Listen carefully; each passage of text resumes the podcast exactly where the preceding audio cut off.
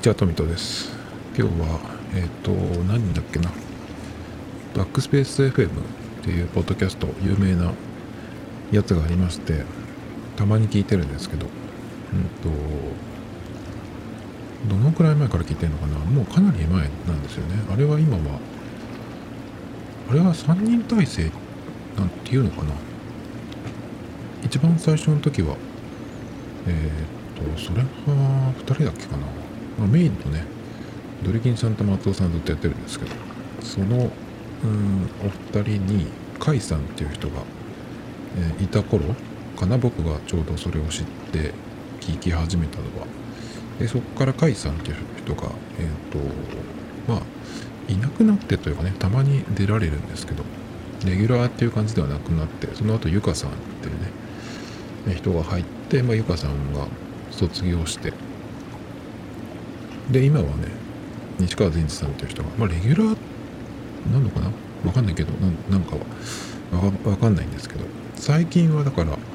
そのゆかさんが行った頃とぐらいまではずっと聞いてたんだけどほぼ毎回。だけど最近はそのうーんそうでもなくなってえっ、とタイトルを見てタイトルとか内容を見てあとこれちょっとこれ聞きたいなっていうのがあったらダウンロードするっていうぐらいの感じでだいたい月に1本くらいかな聞く聞くのはぐらいの感じのペースで最近落ち着いてるんですけど一番最近の方の回でえっ、ー、とすごい面白かったでそれをね今日はえっ、ー、と取り上げて喋ろうかなっていうことなんですけど何が良かったかっていうとゲストがリビルドっていうまたこれもバックスペースより、えっ、ー、と、前からやってる、えなんて言ったらいいのかな。うんと、ポッドキャストの、なんていうの？ゼウスみたいな感じですよ。そういうね。宮川さんっていう方がやってるんですけど、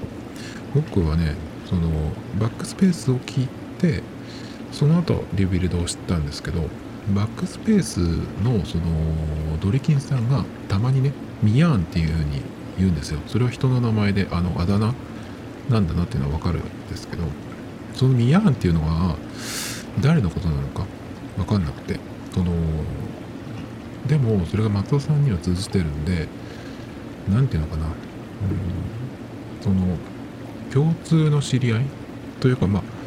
ドルキンさんがミヤーンっていうくらいだから友達なんだろうなと思ってたんですけどそれでそのミヤンっていう人が、えっ、ー、と、ポッドキャストをやってるらしいっていう。で、リビルドっていうね、そこにたどり着くまでに結構わかんなくて、その、ミヤンから宮川さんになるまで、えー、で、さらにリビルドを見つけるまで結構かかったんですけど、バックスペースを聞き始めて1年以上が経ってたと思うんですけどね。で、最初に聞いた時は、あ、その前にね、その僕、ミヤンっていう風に、ドリキンさんがその呼ぶそれがすごいツボででそんなにしょっちゅう出てくるわけじゃないんですけどミヤンって言った時が結構なんかねこう盛り上がるんですよ。僕的には。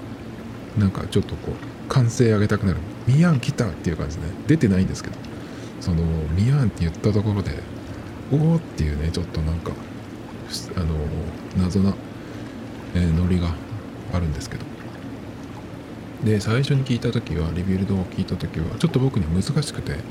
その時はたまたまなのか分かんないけどその、えー、宮川さんっていう方がエンジニアの方でそのエンジニアの人の同士の、うん、話っていう感じの会話だったんですよ。その時僕が聞いたのはね。それでも何のこっちゃ分からなかったんでそういう何て言うのかな、うん、内容のポッドキャストなのかなと思ってね。えっと最初に聞いた時が割とそうだったんで何て言うのかな。まあ僕なんかはその授業についていけないレベルのバカなんでちょっとねその頭が違いすぎるというかこれはついていけない話だなと思ってそのリビルドっていうねポッドキャストはちょっと僕はの頭では聞けないなってなんかそういうふうに言うとバックスペースがあれみたいですけどでもそんなことはないんですけどね。っていう感じでちょっと最初にリビルド聞いた時はこれはちょっと難しいなと思って、え続けて聞かなかったんですけどでたまにそのバックスペース聞いてると誰だっけな誰かがゆかさんがゲストで出てたとかドリキンさんがゲストで出たのもあったかもしれないけどそんなないですよね。あとは何何かななんかでたまに思い出したように最近は何かえ、ー、とレベルドでどんな話をされてるのかなとかねいうのを見に行くんですけど。あとはそのなんだろうなそのアップルの大きい発表があった時とかに、えー、ちょっと、えー、見に行ってみたりとかねするくらいねでもねそのね不思議なんだけど宮川さんっていう方は Mac は使ってるけど iPhone は使ってない？みたいな感じなんですよね。なのでその iPhone の話とか出てくるんだけどその使ってないでっていう話が出てきてそれがすごいねあの、うん、不思議なんですけど僕は。その iPhone を使わないことが不思議っていうんじゃなくて Mac をねそのエンジニアの方だからさパソコンに向かって仕事なりいろいろねやる時間って長いと思うんですけどそれでえっ、と iPhone じゃないっていうのはすごい不便じゃないのかなっていうような気がしちゃうんですよね。僕はえ最近はギャラクシーギャラクシーってずっと言ってますけどそれでもまあメインの携帯は iPhone なんですねずっと。で携帯ガラケーの時からまだ、えっと、日本で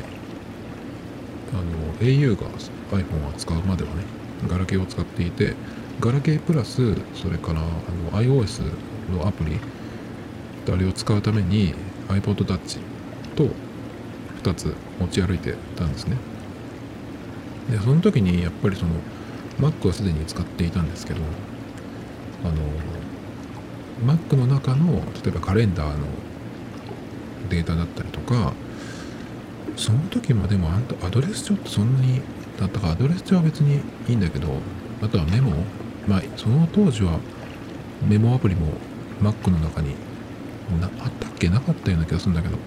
ていうぐらいだったんでね。まあそんなに今に今と比べると同期するってものはそんなにないか。iPod も別に持ち歩いてたんで携帯 iPod Touch がそうか、えー、そこに音楽も入れてっていう感じなんでこれが1個になったらなっていうのは思ってたりしたんですけど。だからまあ au が iPhone を使うようになってねそれがこう僕的には Mac とそれから外に持っていく iPhone とこう自動的にね同期が取れるっていう風になったんで、まあ、音楽に関してはその当時は自分でこう CD なりなんなりから入れてね iPhone に入れて iPhone なり iPod Touch に入れてましたけど今はもうなんだろうその CD とか音源からじゃないとその Apple Music にないものをね自分で入れるしかないんだけどまあ大体のものは Apple Music にあるのでその同期を取るっていうこともそんなにいらなくなったわけじゃないですか。だから昔結構その10年ちょっと前ぐらいはいろいろ面倒くさかったなと思うんですけどそれはそれで結構楽しかったりしたんでいいんですけど。だからその Mac をメインで使っていってうん iPhone じゃないっていうどういう使い方をしてるのかな。全くその辺は同期しなくても全然 OK っていう感じなのかなとか思ったりね。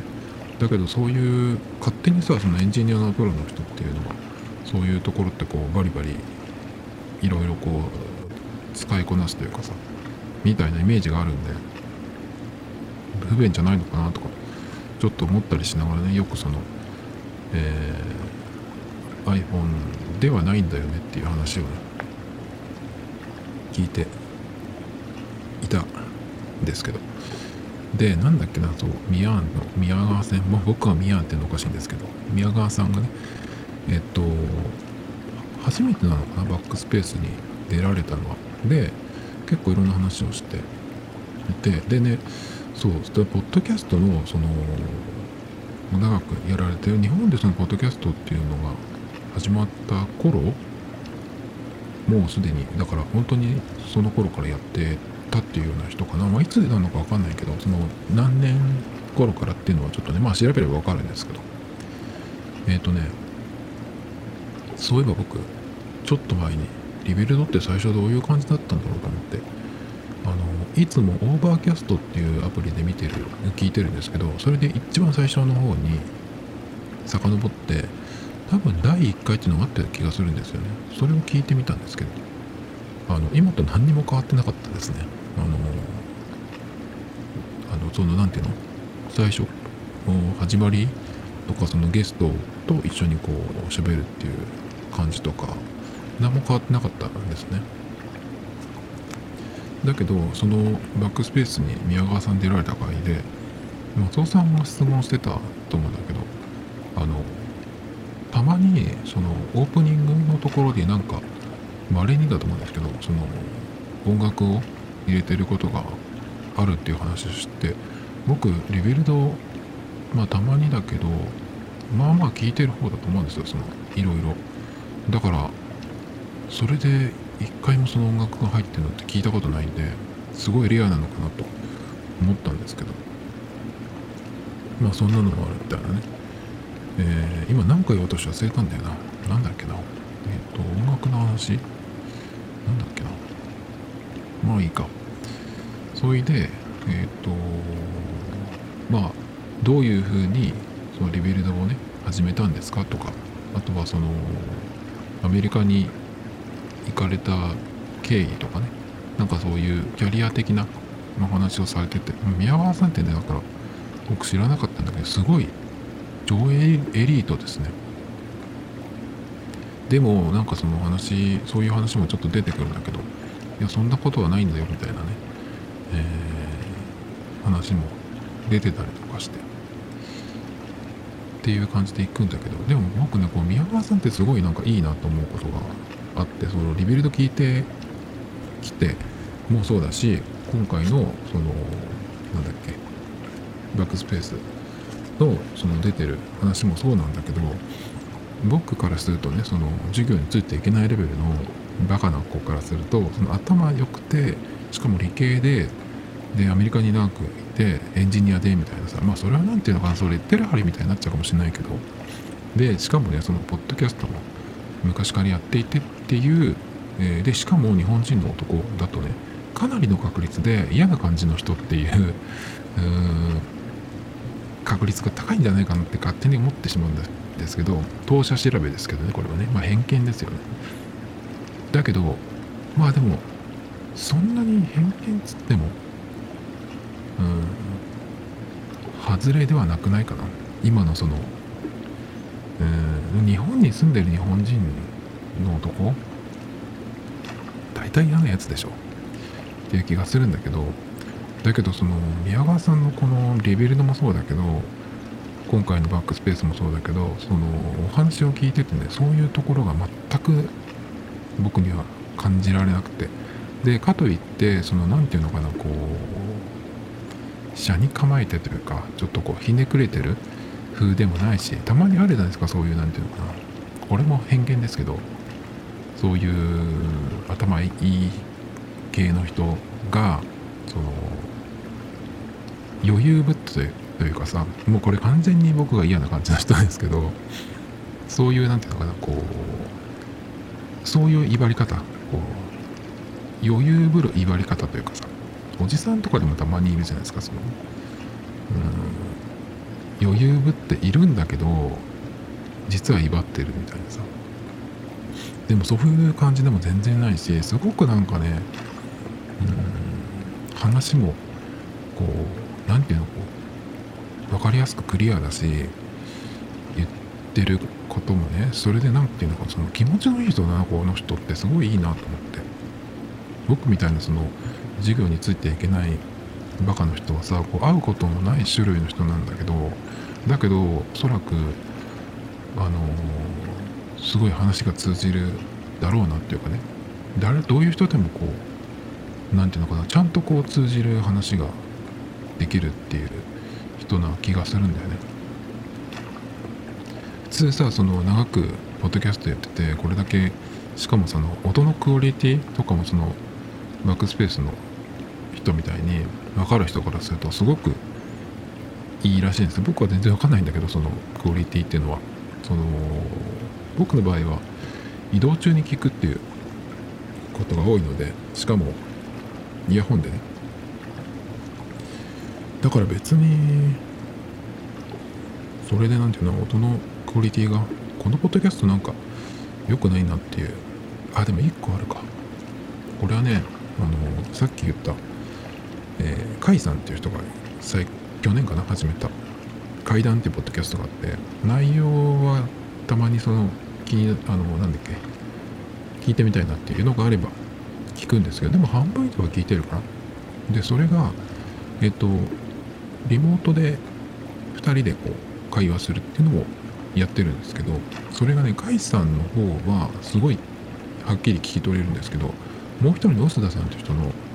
声がすごくね小さく聞こえるんですよ。それは多分僕の外とかで聞いてるから特にそうなのか分かんないんですけどなんかねそれは直さないのみたいなこと思っちゃったりするんですけどだからそういうそこまではっきりだとその音のクオリティっていうのはまあさすがに僕でもわかるんだけどあのバックスペースだとその配信してるやつ以外にそのそこの会員になってるとその圧縮してない生音源っていうのも聞けるらしいんですけど僕はそれ別に聞いたことないんですけどえでも普通にいつもあの配信されてるやつで全くその音のクオリティっていうのはねあの何も気にならないですよね。あとでも朝食長い時間1時間とか2時間とかのポッドキャストでしかもその後ろに僕みたいにこの後ろにバックグラウンドに音流してないっていうやつっていうのはやっぱ無音の時間とかができるので、まあ、そういうところでまあその聞いてる環境とかによってはそのさーっていうノイズがね聞こえるとかっていうのもあったりすると思うんですけどあんまりね僕は分かんないですねその辺は。でそういう音のクオリティってもすごくいいらしいんです。リビルドは僕には分かんないですけど。でそこまでやってる人だとしかも長くやってきてる人だとねその普通だったらさその他のポッドキャスターとかやってる人にはこうこっち来んなよみたいなさそういう感じになるんじゃないかな日本人の人だと。男だとね。と思うんだけどそういうのも一切ないんですよね宮川さんって。だからそういう何て言うのかな含みみたいなのもないから話が余計に面白いっていうか。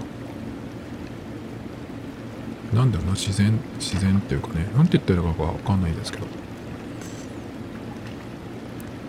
っていうのはさそのこれだけの長尺長い時間 Rebuild だって2時間ぐらいの時間はやることが大体ですけどまあ Rebuild の場合はそんなに宮川さんがなんか喋るっていうよりかはゲストの人にこう喋ってもらうみたいなさ喋らせるというかそういうスタイルなんで宮川さんの何て言うのかなその雰囲気とかっていうのはなんとなくわかると思うけどそんなには出てない。だけど今回のこの、えバックスペースのえー、ゲスト会は宮川さんに完全にそのこうマイクを向けられるというかさそういう感じなんでいろいろこう人となりとか出るはずなんだけどすごいなんかこの人ってそのいいなって思うことばっかりでしたね。ちょっとこういう人はなかなかいないんじゃないかなっていう気がしましたけど。で内容でねそう結構僕はああなるほどなとかあとはうんいろいろあったんですけど。まずマイクの話をされてて。えっ、ー、と僕マイクはねこれなんだろうっけ？どっちかわかんないんですけど手話の MV5 っていううんと本当に必要最低限みたいなマイクで。これは USB かそれか iPhone に直接ライトニングで、えー、つなぐマイクなのでオーディオインターフェースはいらないんですね。だからまあ気軽っちゃ気軽なんですけど。そんなにでも音がいいかっつったら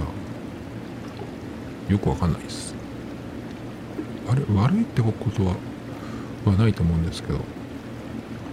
良くも悪くもないのかなっていう感じ。でまあ僕はちょうどいいんでこれが。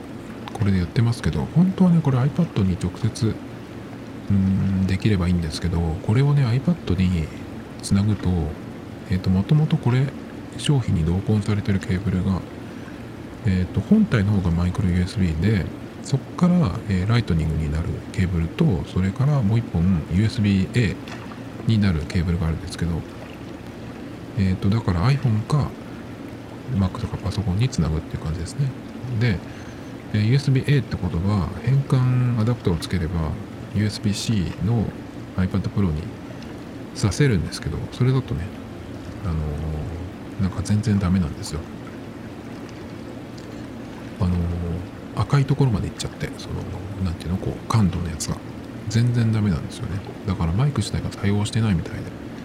ちょっと残念なんですけど。だからいつもは iPhone で撮って AirDrop で iPad に送ってで GarageBand で組み立てるみたいな感じなんですけど。でこのマイクが多分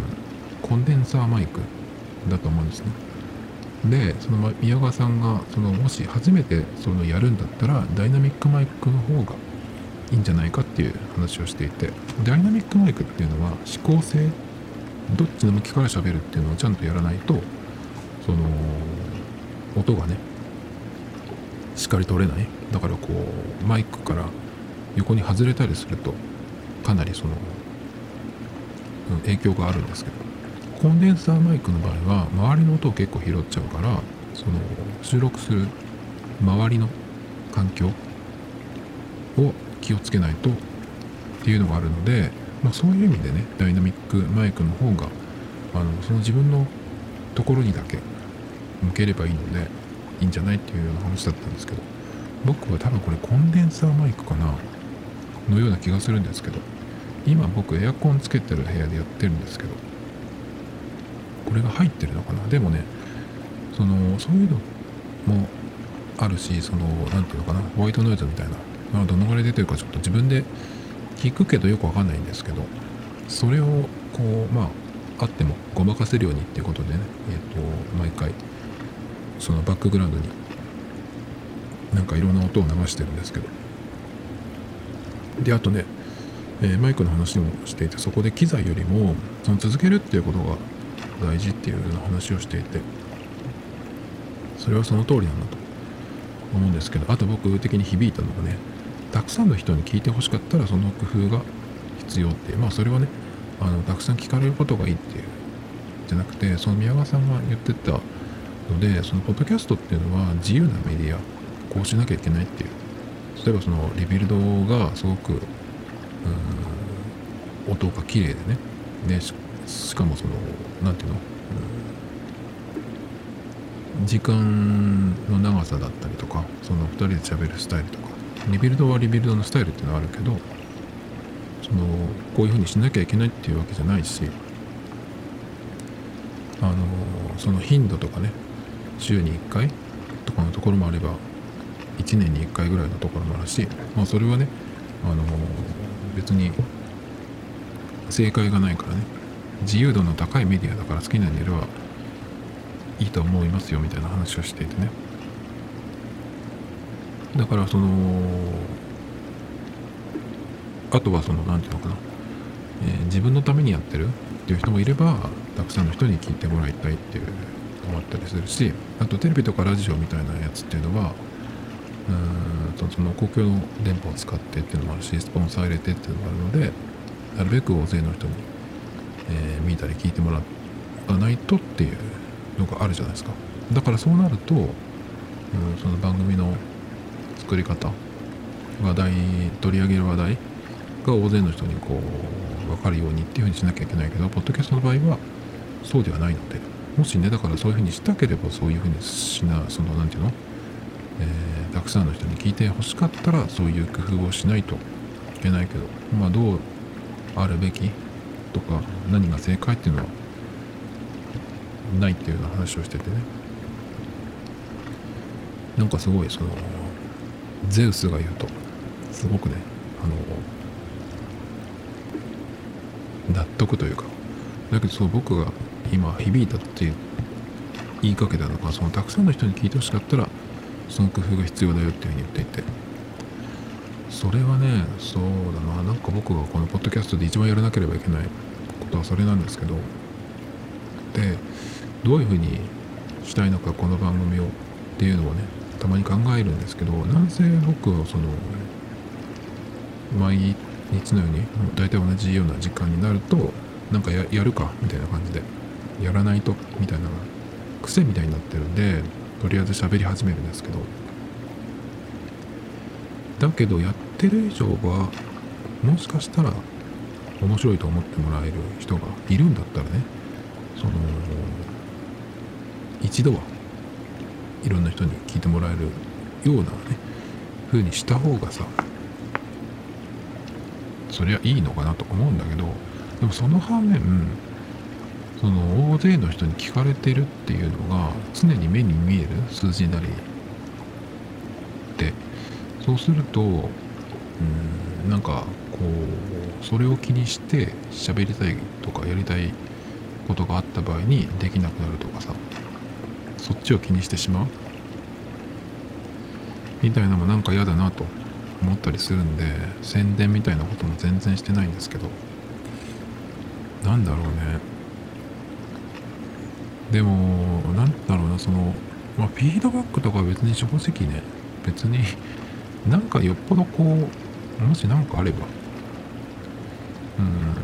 んしてもらって全然いいんですけどそんなにその積極的に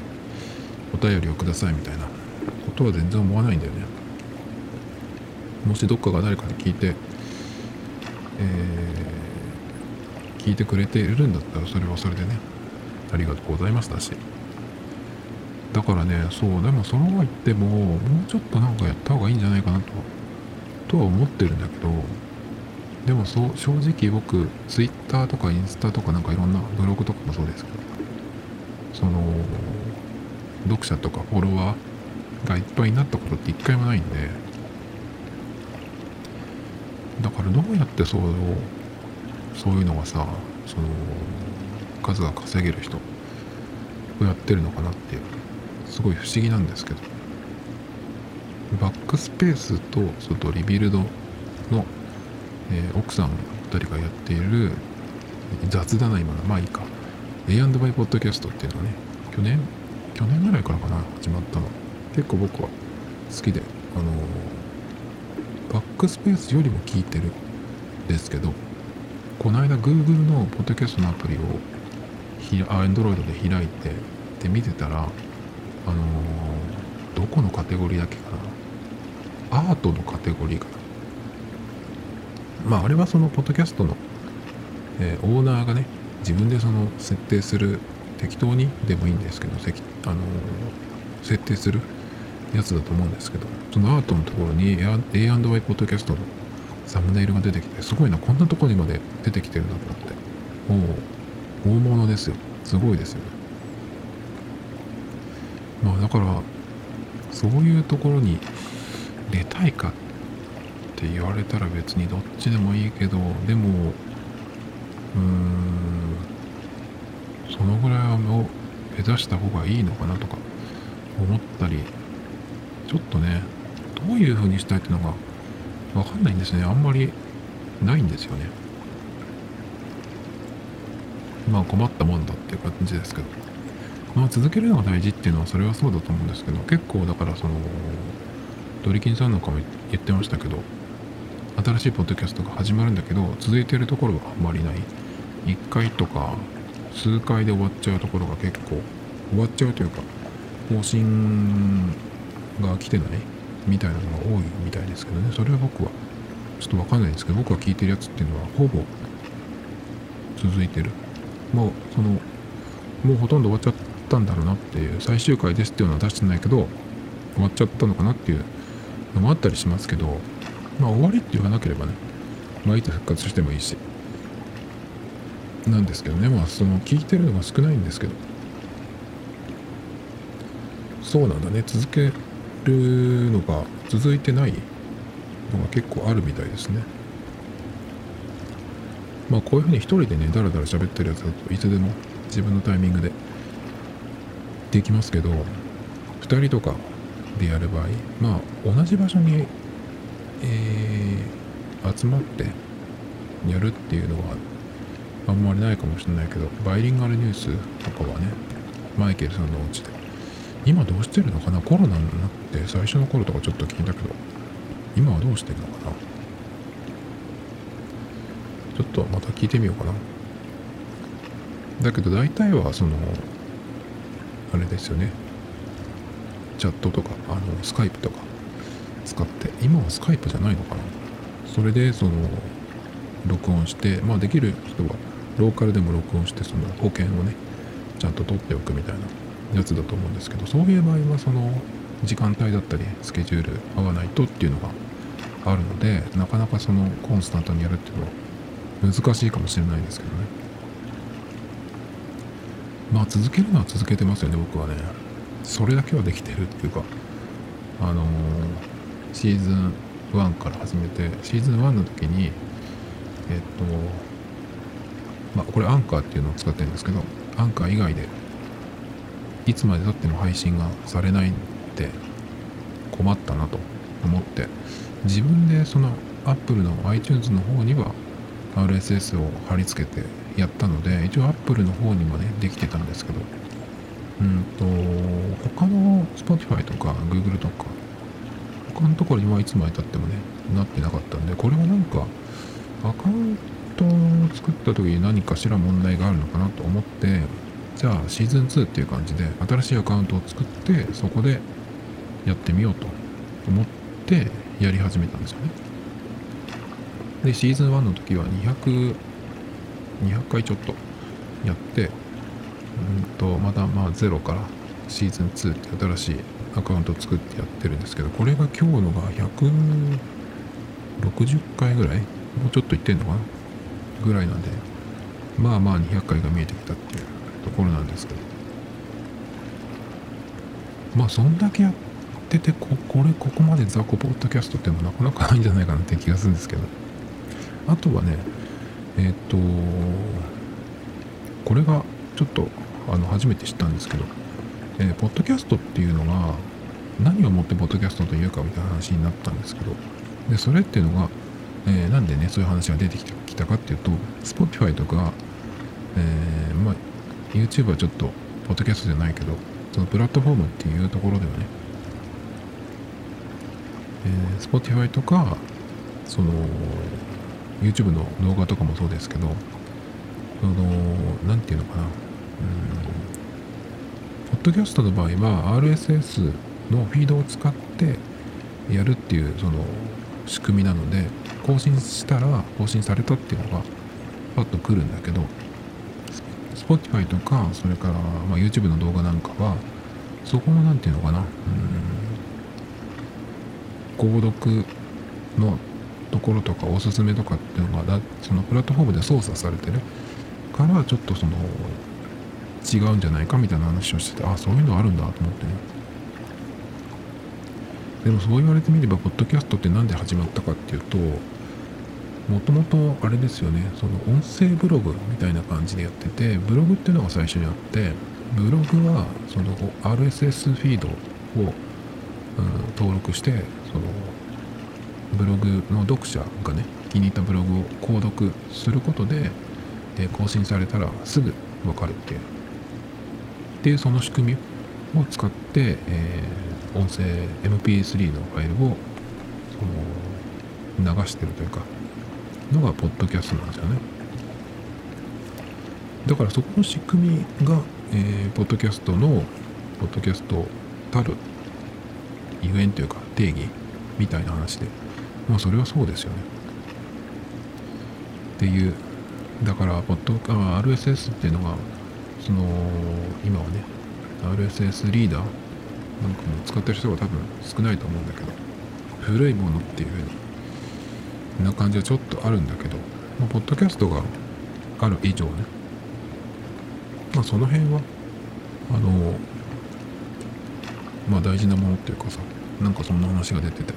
あ、そうだなとか、ちょっと思ったんですけど。あとね、それからね、えっと、音楽の話は結構、結構じゃないな、えっと、後半ちょっと出てきて、ここでね、結構僕は面白い話は聞けたんですけど音楽理論っていうのが結構好きっていうね宮川さんの話があってその時に、えっと、音楽の正体っていうかなり昔にフジテレビでやっていた番組が好きだったっていう話をしてで YouTube で探すと今あったりするよみたいなことがあったんで見てみたら結構結構じゃないね。かなり面白くて僕にとっては。音楽、まあ、理論というかこの曲が何でこういう感じなのかとかあとこの曲にその隠されてる音楽理論で紐解くとこうなってるっていうような話をしていてね。あそんな番組があったんだと思って。1990何年だっけな。かなり93年とかそのぐらいの感じですね。えっ、ー、と当時フジテレビのアナウンサーだった近藤佐藤さんが一人でおしゃべってるんですけどすごいね今あの映像の何て言うのかなそのタイトルの感じとか CG の感じっていうのが時代を感じる雰囲気がちょっとあるんだけどそれはでもね結構何て言うのかな。あの、味っていうか。多分あの頃ってその Windows95 がまだ出る前か。93年とかだと。だから95年の時って多分あの時ってマルチメディアとかさよくわからない言葉が毎日のように出てた時代だった気がするんですけど。なんかねでもすごい番組が面白くてどんなのが出てくるかって。あ1993年10月13日から94年の3月23日。だから2クールやってたってことですかね。ウィキペディアに出てたんですけど。えっ、ー、と内容的にはねレッド・イット・ビーに、えー、の中に入っている同音導く音って書いて同音。とかその後は次はユーミンの曲に出てくる補足音とかね。あとは半音階進行とかね。結構言葉だけ聞くと難しそうなんだけどすごいねこれわかるんですよ。僕でもわかる。あのバカでもわかる内容でした。でその近藤佐藤さんがすごい女優みたいでね。すごいなんか今さあの嫌われてたはずの元女子アナ TBS からフリーになる人って結構頭おかしくなって辞めてく人が多いんですけどその中の一人の人が結構そのなんかその女優みたいな感じになっているんだけど全然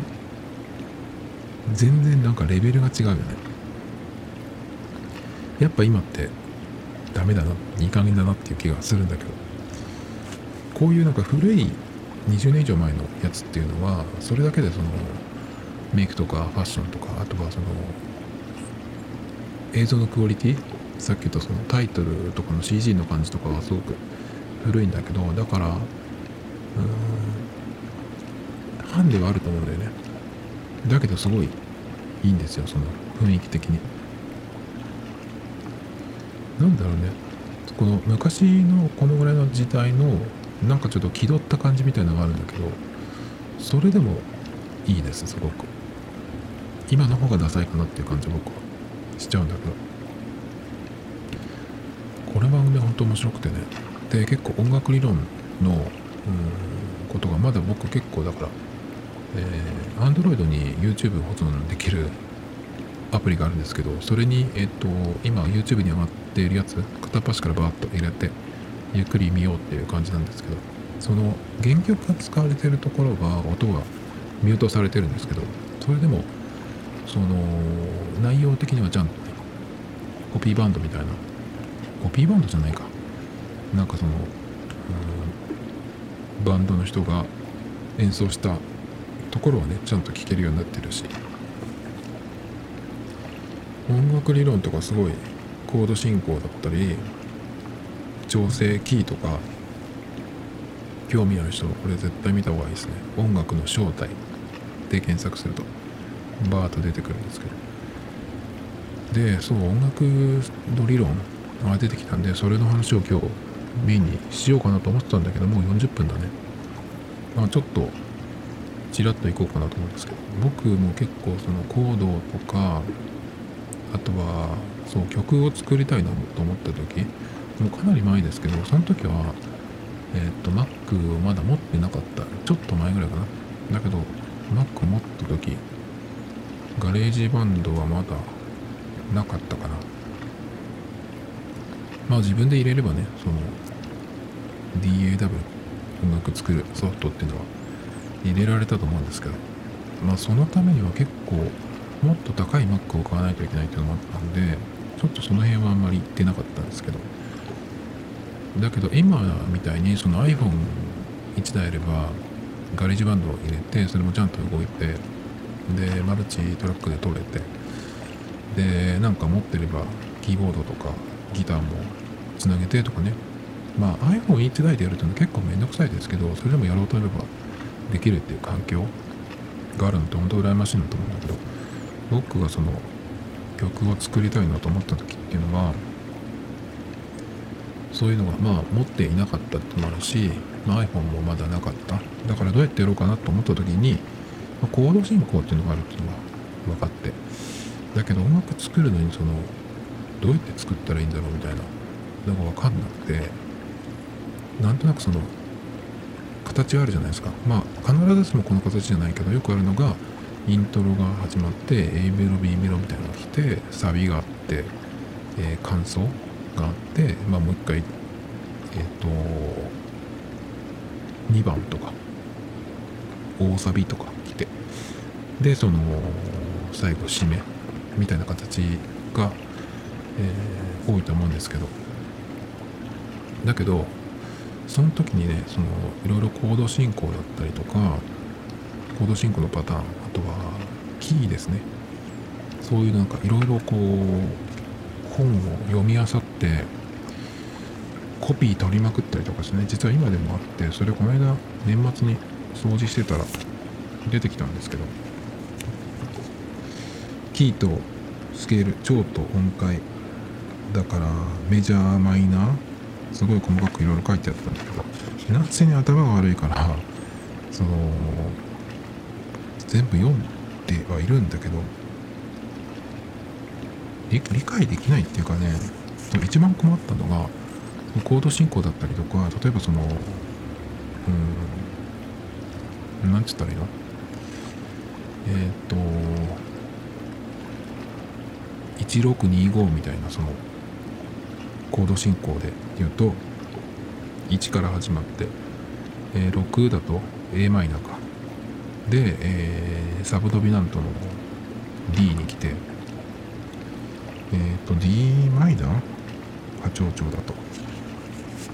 D に来てでそこから2-5で、えっと、ドミナントに行って G に行ってみたいなさ。それで1625って言ったかな。まあいいか。例えばなんかそういうのがいろいろあったりするんですけど。で、えっと、その他にもそのコードのここの音を変えるとこういう風になるとか。こういう音を入れるとちょっとこう変化をつけれるとかね。そういうキーだったりコードのことっていうのを結構本をいろいろ読んだりとかしてでそのコピーがまだ手元にあったりとかするんですけど。だけどねそれをね一通り読んだところでじゃあ曲作れるかって言ったら全然違うんですよね。その音楽理論のその何て言うのかなまあ音楽理論のうんまだ入り口ちょっと開けて一部屋入ったぐらいの感じなんですけどそれでも。だけどえっ、とそれが分かってしかもコード進行のパターンっていうのがいろいろうん分かったところでじゃあどうじゃあ曲作るってなった時にどうしたらいいのか？まず何をしたらいいのかっていうの。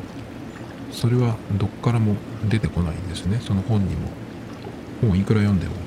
自分が何かしない限り。だから適当になんかそのコード進行のパターンを鳴らしてとかそこの上にメロディーらしきものを作ろうとか思ってもどうしてもできなかったんですよね。鍵盤でやってたんですけど。なんかねうんその時は自分でそのコードを鳴らして僕歌を歌うって趣味はないんでいわゆるそのインスト曲になるんですけどだからそれが余計難しかったのかなって気がするんですよね。だから